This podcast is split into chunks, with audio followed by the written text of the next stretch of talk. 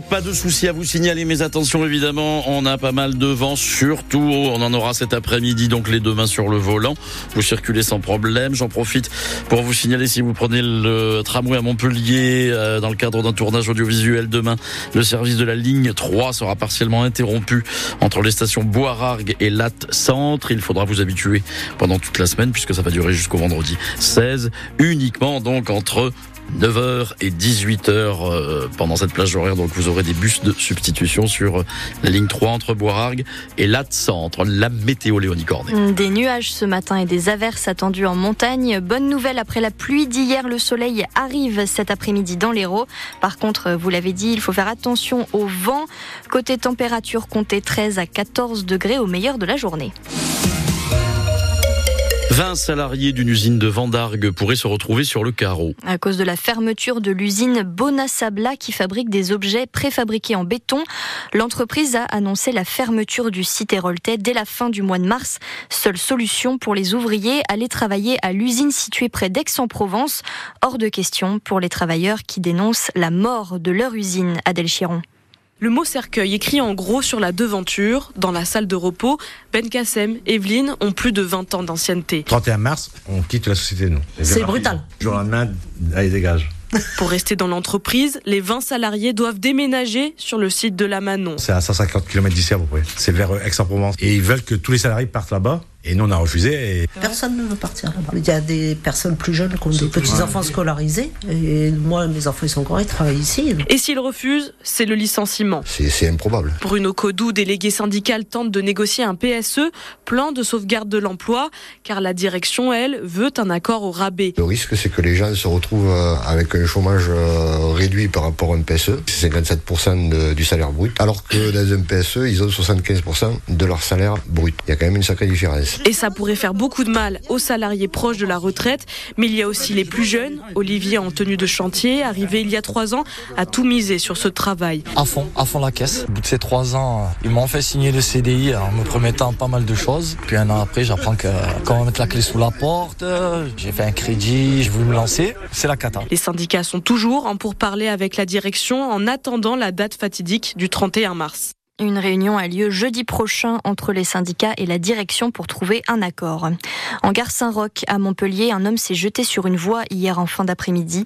Il a dit aux policiers vouloir se suicider. Finalement, l'homme s'est retrouvé entre le train et le quai. Blessé à la tête, il a été transporté à l'hôpital La Péronie de Montpellier. C'est l'égérie mondiale de la lutte contre le réchauffement climatique. Greta Thunberg était dans le sud-ouest de la France tout ce week-end. D'abord dans le Tarn, hier pour soutenir les opposants au projet de l'autoroute A60 qui relie Toulouse à Castres. Elle est attendue à Bordeaux cet après-midi pour une manifestation contre le projet de forage de huit nouveaux puits de pétrole dans la forêt de la Teste de Bûche. Valentin Dunat, vous étiez dans le Tarn hier et avez pu voir la jeune militante suédoise. Greta Thunberg ne parle pas beaucoup. Elle cache même son visage sous son kéfier palestinien. Elle parle peu car elle semble être gênée de voler la vedette aux acteurs locaux. Hier, l'activiste suédoise de 21 ans a simplement dit qu'elle était là pour soutenir les opposants contre ce projet d'autoroute qu'elle considère comme une folie. Il a fallu insister pour qu'elle prenne la parole, mais à vrai dire, sa seule présence permet de diriger les caméras et les micros vers ces luttes écologistes dans le Tarn. On espère donc que son impact sera important. Greta Thunberg, c'est quand même une référence. Avec sa venue, c'est, ça dit que l'A69 n'est pas une lutte locale, c'est une lutte internationale pour en fait euh, ben, préserver euh, l'avenir de, de, des générations futures. Hein. Moi, j'espère que la mobilisation du coup va avoir un impact plus international que local. Si euh, la lutte peut dépasser les frontières, ça serait excellent. C'est aussi le souhait des opposants au projet de forage de nouveaux puits de pétrole dans le bassin d'Arcachon. Il n'était que 150 le 9 décembre dernier. Avec Greta Thunberg à leur côté aujourd'hui à Bordeaux, ils espèrent réunir beaucoup plus de monde. Comme tous les samedis depuis maintenant quatre mois, la manifestation en soutien au peuple palestinien s'est déroulée dans le calme à Montpellier. 300 personnes se sont rassemblées place de la Comédie pour demander un cessez-le-feu au Proche-Orient.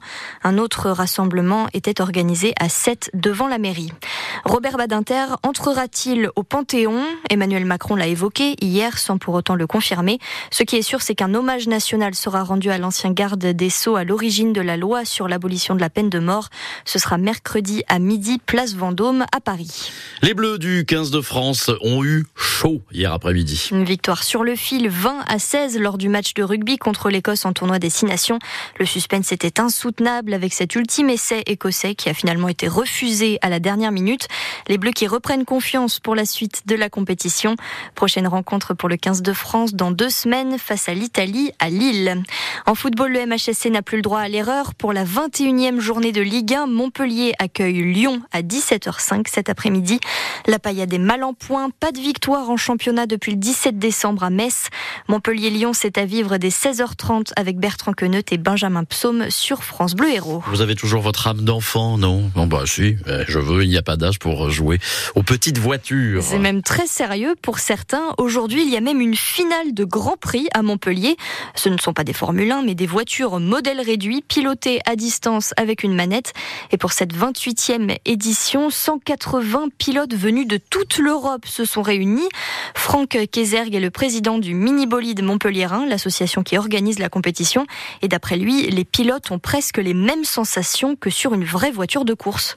C'est tout comme s'ils étaient à l'intérieur, puisque depuis leur, le poste de pilotage qui est en hauteur, euh, ils pilotent leur véhicule, leur radiocommande, par une petite télécommande avec un volant, un accélérateur et un frein. C'est l'évolution, on va dire, de la voiture téléguidée où il y avait un fil, là il n'y a plus de fil.